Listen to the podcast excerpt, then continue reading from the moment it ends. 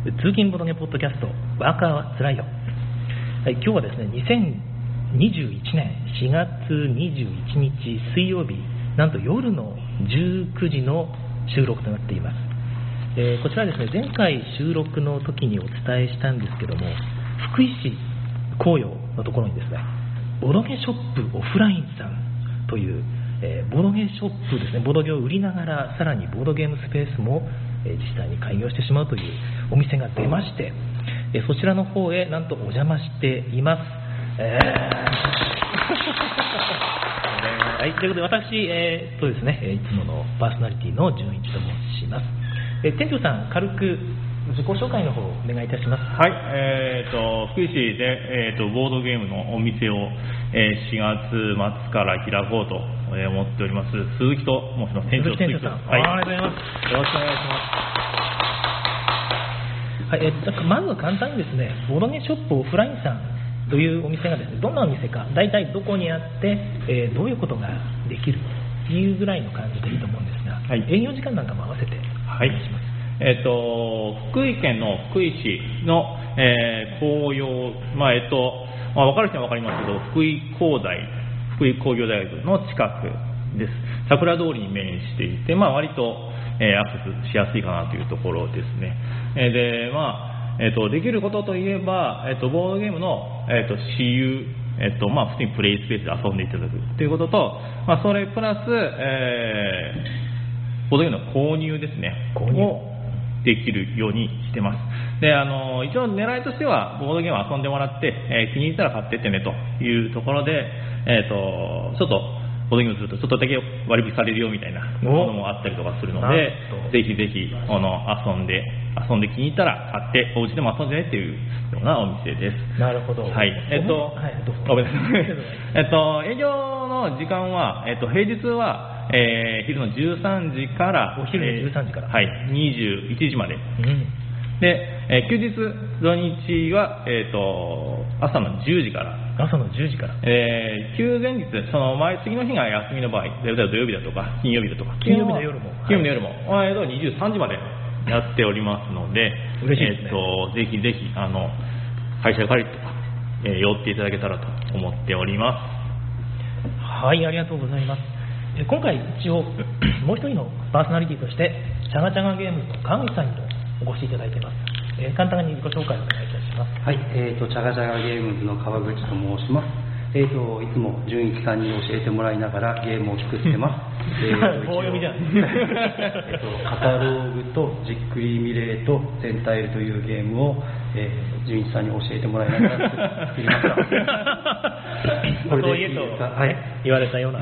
次の敵次のカンペもまた見せてください。全体といえば、キックスターター大成功おめでとうございます。ありがとうございます。全体はちなみに、このボドゲショップオフラインさんでも購入できるんですか？す。えっ、と、川内さんが売っていただければ。いえ、なんと売っていただけるんでしょうか。あ、もういくらでも。溢れております。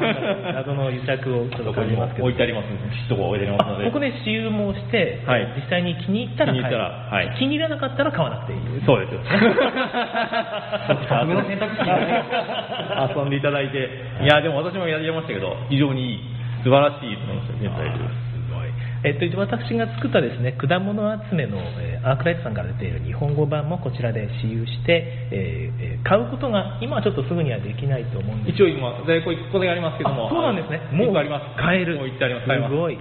やった。でしかもですね、えっと、今も、うんとツイキャスの方で聞いてくださっている井上治さんですね、えっと私の作ったゲームのイラストなんかを担当してくださってるんですがこちらの井上治さんが書き下ろしたシュガートピアとのコラボ拡張カードですねプロモカードですね、え果物集め専用のやつがなんと先着10名様にえ果物集めこちらのボドゲショップオフラインさんで購入するとついてくる。ということで、えー今回初公開の情報ですのでこちらぜひ 買ってください。あの在庫取り取り寄せます。欲しい方は注文してくださればねまたすぐに取り寄せてくださると思いますので、えーぜひお願いいたします。これ本当は韓国英語版を買った方につけていたものなんですよね。もう今では手に入らない プロモカードなのでぜひ、えーこの機会に入手してください。はいということで、えー店長さんですね、鈴木さん、以前はこのボードゲーショップを開かれる前っていうのは、どういうことをされていたんですか？えーとですねこの3月末まで、えーとい SE、まあ、システムエンジニア。システムエンジニア、はい。3月末ってつい最近ですね、もう話してくれない。んです会社が3月末ギリギリまで、えー SE やってまして、まあえー、とプログラムの、まあ、えー設計をしてたとかあとは、まあ、システムのあのサーバーの管理だとか。サバ缶ですね。まあそういうのをやっておりました。はい、もうその仕事は、もう好きで好きでたまらなかったけど、そういうことにしておきましょうか。そうですね、はい。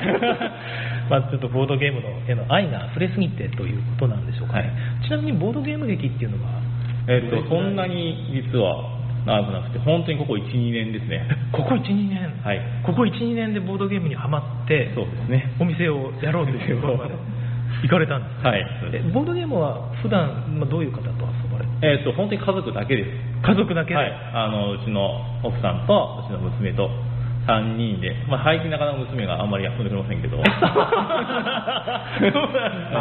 奥さんを無理やり、はい。無理やりこう引き込んで。引き込んで。はい、遊んでます。だからまあどっちかというと2人用のゲームとかも割と多かったりとかあ2人ますね。ね。今、まあ、コロナもあってね2人用が結構実は家族で遊べるものとして重宝されてるんですよね、そうですねなんか一押しの2人用ゲームとかあります？奥様と一番盛り上がったこれだよっていうゲーム。うちの奥さんが好きなやつはえっとあれロストシティ。ロストシティ？の2人用のやつ。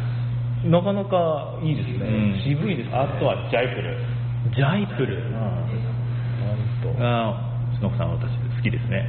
川内さんとかちなみに奥さんと一緒にボードゲームされたりしてるじゃないですかはいはい。どういうゲームされてるんですか普段は？いやもうねあのピーパー1本ですね。ピーパーのみピーパー韓国の大富豪みたいなゲーそうそう、韓国のハイである大富豪を、はい。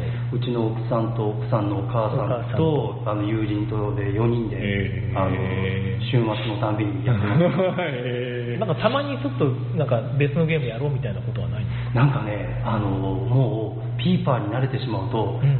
新しいゲームのルールを聞くのにすごくこう抵抗があるみたいで せっかく僕がサマリーを作ってこう用意して、えー、とまず生産がねとか貿易がねとか言うとあもう眠たくなったからもういいわとかピーパーやろうとかっていう感じであのなんか困ったもんですね。ピピーパーをじゃあボードゲームショップオフラインさんにも置いた方がいいんですかねこれは。ピーパーあれはねもうなんか本当にピーパーを囲みながら雑談をするっていうのが超楽しいですね、ああ雑だから談のためのゲーム自体、うんうん。もう息を吸うようにゲームができるんで。あー。なるほど。ルール説明なるほどそうそうそうそう。だから麻雀やられる方はあんな感じなんですかね。なるほど。あー麻雀知らないんですけどそうかもしれない。なるほど。雑談しながら、うんでもたまには遊んこうやったーみたいな感じで。なるほどな。もうボードゲームなんていらないんですよ。そうそうそうピーパーさえあればいいなるほどなるほど。ピーパー。ピーパーこれを聞いてる方で、うん。ピーパー強い遊んでるよっていう方がいらっしゃったら、うん。ぜひなんかあの遊びましょう。あ鳥さんが長谷川鳥さんがピーパーって反応してますマジっすか？もうピーというパーですから。もう多分ね福井県内ではね我々4人がね最強だと思う。んですよああまあやってる人やってる人がい。るんでそもそも なるほどなるほど一度しか遊んでいませんということで。2回目。すっかりこう話題がなくなってしまうじゃああのボロゲショップオフラインさん改めピーパーショップオフラインさんから開店しますので冗談ですけどもいやまあじゃあそういう方もいらっしゃればそういう方にもぜひね来ていただいて他にもピーパー以外にもこんな面白いゲームが川口さんに紹介された時はわけわかんなかったけどここに来たらすごい分かったよっていうこういう経験でそういう経験いいと思いますいいと思います。はいじゃあぜひ連れてきてください。はいということで、まあ、そこから、まあ、そういう状態だったにもかかわらずたった1、2年ぐらいのところからボードゲーショップを開かれたっていうこの熱い思いが多分あると思うんですよね。はいはいえーどうでしょうかね。えーその辺ぜひ聞かせていただければと。そうですね、まあ、もともと私、あ子供が、あ娘が小4なんですけど、いまして、はいまあ、福井がですね、やっぱ遊ぶところが少ないんですよね。特に子供が、まあ、もう、まあ、彼らは、あの、公園とかそうですね。連れて行くんですけど、自然いっぱいありますからね、まあ、雨降ったらじゃあどこ行こうかと。年がら年中雨。そうなんです。よ。やたらと雪は降るわ、雨は降るわ、曇りが多いわ、うん。雷が鳴るわで、大変なので、福井。ああ、もう晴れないんですよね、特に冬とか。確かに。どこ行こうかってなると、もうあんまり行くとこがないので、もともとこういう子供も含めて家族ではい。遊べるようなスペースがあるといいなっていうのは、おぼろげに思ってたんですね。で、そこで、まあ、あの、音楽まあ、コロナの関係もあって、まあ、ボードゲーム、あいろいろ遊んで、やっぱ楽しいなと。はいで、まあ、うちの娘とかも、その、まあ、他、友達とか来ても、まあ、肩のすごい楽しさ遊んでるんですよ。はいはいはいで、もうそれ見て、やっぱり、その、家族でこう、まあ、みんなでこの一つのものに、あの、し話題のその一つに、一つのもので、あの、一つたった一つのことでのことをこのみんなで一緒にやれるっていうのはうん、やっぱりいいなっていうのを思って、じゃあこれをもともとこもってた、えー子供が遊べる場所と組み合わせればいいものができるんじゃないかなっていうのをちょっと思って、今回ちょっと SE やめて。やめて え未練はあるけども。未練はもちろんあるけども。やってみる思いっきり飛び込んでみたっていう、ね。なるほどね。ボードゲームっていうのはこ家族みんなで集中できるというか一緒に体験できるなんかある意味思い出に残るようなことであり、それを遊べるような場所と一緒に提供することで、まあ、価値が生み出せるんじゃないかみたいなことですよね。いや素晴らしいですよね。長年勤め上げた仕事を辞めて開かれるってことで本当にすごいと思います。今ちょうど会場の方にもですねえー何人か来ていらっしゃってるんですけどもこんばんはどうも。ありがとうございます。皆さんどうですか？ボードゲームショップを仕事を今の仕事を辞めて開くみたいなことってできそうですかね？ちょっと難しいですということで。それさされるというのはすごい愛を感じる。あやっぱされるというのはすごい愛を感じるということで、まあ、そうですよね。いや本当に我々も僕も実はまあボードゲームショップできたらいいなって思ったことはあるんですけどやっぱり考えてみると怖いです。怖い。普通に怖い。怖いですよね。いや本当にすごいなとます。川口さんとかもどうなんですか？今全体で大ヒットして全体で食っていくみたいなことは考えられないんですか？いや僕はね、はい。あれなんですよ。あの僕の持論として、はい。好きなことは好きなことで置いといて、はいはい。ライスワークとライフワークを分けたいっていうなるほどライスワーク。なるほどライスワーク。この間5時かと思いましたね。ライスワークいやいやライスワーク。ライスワークって何言ってんだろう？要はなんかあのあれですよ。あの食っていく分にはもう好きだとか嫌いだとか関係なくて、うん。もうとにかく無心でやっていって、うんうん。無心でできる。自分がちょっと人よりも得意で、はい。なくできるものをするのが、まあ、飯を食うためのライスワークとして。ライスワーク。はい、であと好きなものはライフワークとして僕はやりたいんですね、っていうのは自分の性格上あの熱意がどこまで続くか保証できないんですね。あどっかでさっと冷める可能性が。そうそうそうそうなんです。よだからゲームにハマる前はずっとあのお芝居をしてたんですけどそれもやっぱり今スーッと全然違うもうお芝居のおの字もないんで。あそうなんですね。ね。全く未練もないんですか？お芝居やりたいな久々にみたいなうーんよりは今ゲーム作ってる方が楽しいなと。なので、まあそれは多分人それぞれのスタンスなんですけどね、なのでえーっと趣味として僕はやります。なるほどいや自分で自分で走ってる。すいませんね人の電波を使っていやいやいやもう全然いやそういう言い方もあるってことですよね、人それぞれ。ですねじゃあもうライスワークとライフワークを一緒にしてしまった鈴木店長、全くもって趣味を仕事にしてしまった。いやでも全然いいと思いますよ。そうそうもう結局24時間すべて自分の納得したタイプそうですね。本当ですよね。間違いないずっとそれをできるっていうのは最高だと思うんですよね、今多分会場に来てる皆さんもですね心の中では羨ましいなって思ってるはずなんでいいなって。俺も明日やめようかな よしということであの店員さんとして店員さん として超優秀な店員さん全部任せましょう店長今日お願いしますそう無理やり借りづらいよ。そ うそうでも 家で寝てればいいのに。いや全然いいと思うなあのもしここでねあの聞いてらっしゃる方今10人ぐらいいらっしゃってですねありがたいんですが店長さんとかもしくはこのお店に対してえ何か質問とかがありましたらぜひ書いてほしいんですよね。あのたわいないことで全然構いません、えー趣味何ですかとかえー娘さん何歳ですかとかね。ちょっと怖いです怖いですね。あと覚えてえー娘さんとどういうゲーム遊んでますかとかいろいろあると思うんですけども、まあぜひコメントをください、えーその間にですね、えーちょっと店長いいですかあ、どうぞどうぞ。早速、リンさんから、はい、会場に来て、でこんばんは。えっと、ボードゲームにそもそも入るきっかけボードゲームに入るきっかけは何ですかということ。なるほど、えっとまあ本当にこのコロナが、えっとまあ、起こり出して、家で、えっと、何もやることがない、うちの娘が休校になりましたと。ああ、割と、めちゃくちゃ最近の話じゃないですか。アフターコロナなんですね、完全に。あの本当に去年の1月、2月ぐらいですか、本当にコロナになって、休校にも入っちゃって、うーん。まあまあ、暇そうにしてるんです、ずーっと。ね でもう、ね、家の中にずっといなきゃいけないし、外にも出れないし、まあ、お友達の方にも行けないし、っていうん。で、まあ、ちょっと、もともとボードゲームに興味はあったんですけど、はい。なかなかその一緒に遊ぶ機会も、時間もなかなかなかったので、まあ、じゃあ、こう、休校の機会に遊んでみようかと、カルカソンヌをあ素晴らしい。わかります。はい、わかります。はい僕もカルカソンヌですね、最初は。僕もカルカソンヌで。カタンからじゃないところ仲良くカルカソンヌ。そうそうそう取り合いみたいなそうそう。白の取り合いを。カタンはね、ちょっとね、あのいろんなところとつながり怖怖いところがあるので、今。はい。なんで、まあ、それからですね、本当に。ああ、でもその時は、鈴木店長は仕事はテレワークだったりしたんですか？いや、普通にまあ、全然、じゃあ帰ってくると子供がダラーン。が、まあ、暇浜ににしてるので、やっぱりあんまりこう、楽しそうじゃなかったので、何かしら楽しいのを見つけてあげたいなっていうのがあって、カルカソンヌを持ってきてからはもうお子さんのもずっとやってましたずーっとやって毎日やってました。一人でやってる勢いで。いや、もう、うちの奥さん二人でもやってましたし、あー私がやりてもやってま奥したさんがまあ一緒にやってくれるっていうのが。そうですよ。まあ、もともと、その、ちょっと考えるゲームがやっぱ、うちの奥さんも好きだったので、まあ、たまたま、もうハマったというか、よかった。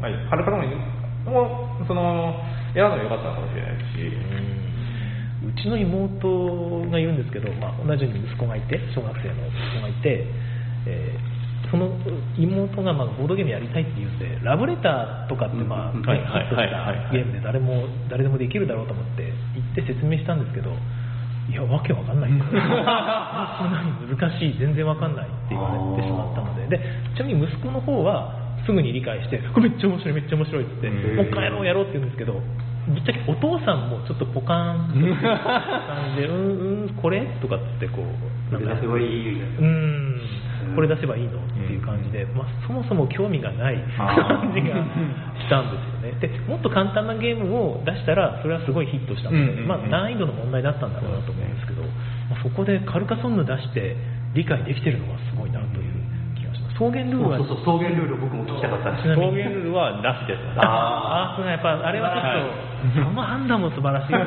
その判断ができる。最初はなしでやってますね。確かにいやなるほどそう、つないで、そうなんですよ。そういうところが分かりやすいそうです。こう、こうそうそうぐるっと囲んでこうできたっていうのがやっぱ楽しそうに言ってましたね。えーまあ、そこからがきっかけということそうですね本当に娘さんがきっかけということなんですかまあそうですね。本当にそうです。あーなんか我々ゲーマーとはだいぶ違う きっかけのような気がするんですけど僕でもカルカソンヌああでも川口さんはど何だったんですか？そのきっかけは。カルカソンヌっていうんじゃなくてカルカソンヌだったらカルカソンヌ遊ぼうと思ったきっかけっていうのは目的は何だったんですかあボードゲームですか、うんうんあーこれいい話ですよええちょっとに20秒ぐらいは結婚結婚するのがきっかけだったんですけど、はいこれは結婚すると2人で暮らすようになるじゃないですか、うんでも人で暮らす時に例えば2人がテレビの方を向いて過ごしたりとか2人がスマホを持って過ごすのって僕ちょっと寂しいなと思ったんですね、うん。で2人で向かい合って何か時間を過ごせるツールはないかなっていう時に、うん。ボードゲームっていうのが出たんですよあーでその頃はまだなんかバンバンダイさんですかね。新平とかうんうんうんああいうのがトイザらスにあるぐらいなんですけどでそこからあのメビウスさんっていうのを知って、はいはいはい。そこからまあそこからまあ皆さんと一緒みたいな流れですね。でもまあボードゲームやっていると向かい合っているのに心は通じてないことに気づかれた。辛い。話だけ届い。てます辛い。涙もう感動の物語でしたい。や質問が来てますあそうですねはい。気づい。てますね、えーじゃあちょっと質問い。ただい。てます井上治さんから飲食はできるんですかとい。うはい、えっご質問ありがとうござい。ますと、そうですね、えっと、飲食は持ち込みをしていただいて、えっと、飲み物は普通にゲームをしながらテーブルで、えできます。で、食べ物は、えっと、飲食のテーブルを1個別に用意をしてまして、そこでは全然可能になってます。別のところで、はい、あの、ちょっと食べ、さすがにゲームしながらってなると、ちょっと、うんうんうん。じゃあポテポテ食べながらとか、ちょっと怖いので、うん飲食のスペースでちょっとお願いするようにしてます。であのー今ちょっとまだ検討中なんですけど、まあ、できたら冷蔵庫、ちっちゃい冷蔵庫をちょっと用意をして、飲み物の販売だとか、あと子供が来た時にお菓子の販売だとかっていうのはちょっと今、うちの奥さんとも検討をしております。いいですね、いや子供と一緒に来てね、なんかそういう感じでお菓子食べ食べたり、ボードゲームをしたりみたいなことがはいできるんですね、はい。別の場所でっていうのは、今の時期考えてもすごくいいですよね、うん、そうですね。マスクしながらだとなかなかね、うん食べるときに外してしまったりしますけど、別のテーブルってことなら全然いいですよね。なるほど。ちなみに川口さんとかお子さん連れてくるときに、その飲み物とかお菓子っていうのは大事な要素ですか？あ大事な要素ですね。大事な要素。そのそうそうあの敦賀のヘクスティンゲームズさんに、うんうんうん。あの娘を連れて行ってよくあの純一さんの家族とも行くんですけどやっぱ食い物味覚による満足度っていうのがあ体体験としてー、うんうん。やっぱあのデジタルと違ってボードゲームって五感を使って遊ぶじゃないですかはい。でその時に触覚とか視覚以外にそういう味覚としてうん楽しいっていうその場所に楽しいっていう経験があると、その場所がすごくこう輝いた記憶になるというか、またそこに行きたいっていうふうに紐付けされてるみたいなんですよね、はいはいはい。なんであの食べ物とても大事だと思いますなんかそういうみ飲み食いでのこう気持ちよさというかはいはいはい。五感を刺激する方向ってことですね。はいなるほどな。じゃあ普段あんまり食べないようなものが珍しいものがあったりすると嬉しいんですかね。あかもしれないですね。僕あのシャッチーさんってあるじゃないですか、はいと、場所のどこなんで兵庫兵庫です兵庫ですよね。シャッチーさんでなんか変わった飲み物とか売ってらっしゃるんですよね、へー。何でしたっけ？ルートビア？あとかなんかルートビアってご存知ですか？なんか名前も聞いたことあるチップみたいな味の、はい。あの炭酸炭酸飲料だっけ？あガッと開けると完全にサロンパスな。でいや匂いがサロンパスなだけで味は違うんだろうってゴクって飲むと体全体にサロンパスが。内側から内側から効く感じのサロンパス。のまあそういうものがあるんですけど、あ意外と癖になるというか海外ではもう大人気の飲み物なんでルートビアを売ってるとこあんまりないはずですから例えばルートビアをここに置いとくとかうん。それはどうどうですか。勝手なこと言ってますけど。子供は嫌がると思います。お父さんサロンパス臭いって言われちゃう そんな感じでなんか変な飲み物とかでも面白い。いいかもしれないですね、うん。その味覚とか、その何嗅覚とか、その辺で、うん。あそこに行くとちょっとなんかいつもと違う刺激を受けられるっていうのは、うん。あのいいイメージで記憶されるような気がします。なるほど。そういえばなんか他におすすめのこういうものが置いてあったら会場の他の皆さんもこういう食べ物とか飲み物が置いてあったらちょっと嬉しいかなとか。僕じゃないけどサムさんが個包装になってる駄菓子がああー放送になってるやつ。確かに。大事かもしれない、はいそうですね。ちょっと。はい検討します。長谷川鳥さん、ルートビア最高ですということで、鳥さんはルートビアの,、ね、あの大ファンなので、ピーパーはあんなにそっけなかったのに、リトビアはなんか偉いことますね。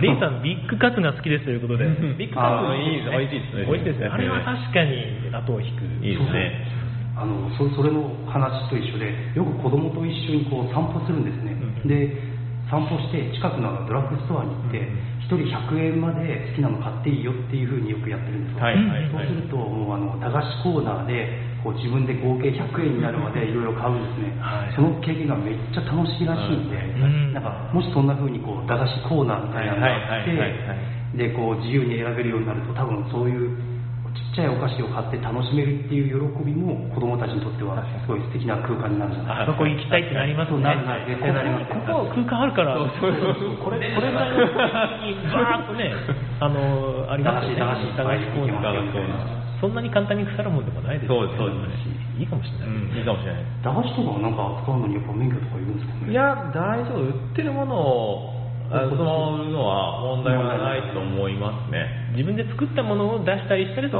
結構大変なことになりますけど。なるほど。いいですね、そうそう、そういう、そういう、ちょっと他にないコーナーがあって、で、ね、子供らに飽きたら、じゃあ100円渡して、ちょっと好きなだけ、あの、いろいろ棚見て買ってきねよっていうふうな体験を子供にさせれるとなると、うん。なんか、あ、じゃあ、ここ連れてきてみようかなっていうのに、ちょっと、ちょっと、確かに。なるかもしれませんね。はい。ちょっとそれもはい。いい。素晴らしい素晴らしいありがとうございます。まああまり広げすぎない 行きたいですね、ぜひ子供連れて行きたい。ですね。何か他にないですか？そうですね。じゃあ、頭使うんで、ボードゲームするの。って。頭を使うから。甘い。飲み物とかあると、すごいいいです。いいと思うあ、頭を使うから甘い飲み物があるといい。た、例えば、どういう甘いものカルピス、いいじゃないですか。カルピスいいですね。甘さを調整、あ、でもそうか。あの、自分で混ぜら、混ぜらせるとまずいですね。じゃあもう、カルピスウォーターをカルピスウォーターカルピスウォーターをカルピス甘いもの、何かありますか、他に。え？ちょっと今すぐ思いつかないあもしじゃあ思いついたら、はい、今すぐ思いつかないということで、もし思いついたら教えてください。まあ、ちょっと食べ物関係は盛り上がりますよね。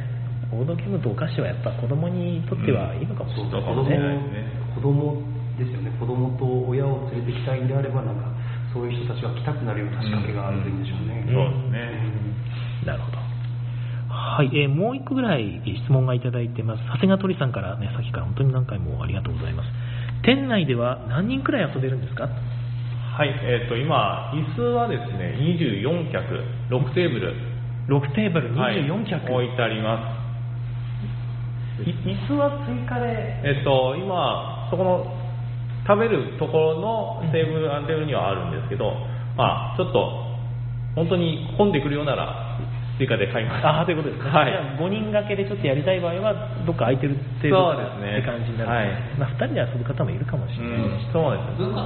そうです、うんうんテーブルは一応2人用のテーブルをいくつか12個。うんうん。用意しているので、まあ、分割2人用で分割してもらってもいいですしくっつけてもいいですしそこは自由にできるので。なるほど。正方形のテーブルが、まあ、12個あってそれを2つずつくっつけてはい。1つのテーブル、はい。6, 6テーブル作っているという感じですよね。あこれ分割するとちょうど麻雀ができそうな。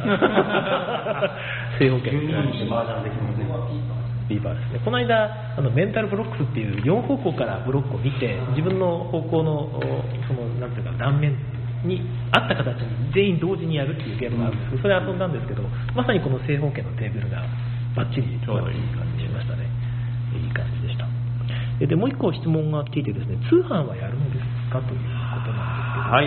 えっとまだちょっとあのーオープン当初はバタバタしてるんでちょっとなかなか難しいとは思うんですけど、まあ、ちょっと落ち着いたら通販を始めていきたいなと思って一応サイトというか販売用のサイトは一応作ってはあります、作ってあるというか、まあそのまあ、出来合いのものなんですけど、一応契約はしていて、うん。始めれる状態にはなってはいるので、あとは在庫とだけ抱えるところぐらいですか。まあ、通販やられるとねやっぱり注文どれぐらい来るかもわかんないですね。まあ、あとはあの配送をどうやって回すかなっていうところが、ちょっと目処がつけばやっていきたいなと。まあちょっと私の、まあ、ツイッターをやってるんですけど、まあはいそこのフォロワーさんとかも、であの通販やったら買いたいと思うよっていうの結構いらっしゃるので、ああそうですかあのやっぱ福井県、まあ、なかなかちょっと遠いので、ん。北海道東京はなかなか行けないよっていうフォロワーさんもちょっといたので、はい。まあ、通販やったら買いたいっていう方もいたので、ちょっと、まあ、でき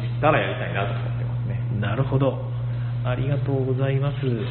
じゃあ他何かご質問なければ一旦ここで区切ってですね、えーまあ、後半ちょっとあの収録の内容を公開するかどうかわかんないんですけどもえーなんか適当に雑談をしようかなと思います、えーということで一旦ここで終わりたいと思いますが、えー今日は本当にね皆さんお付き合いいただきましてありがとうございました。ありがとうございました。聞いてる方もあのご質問いっぱいくださいましてありがとうございました。ありがとうございました。それでは皆さん次回更新をお楽しみに。さよなら。いいぞはい。どうも。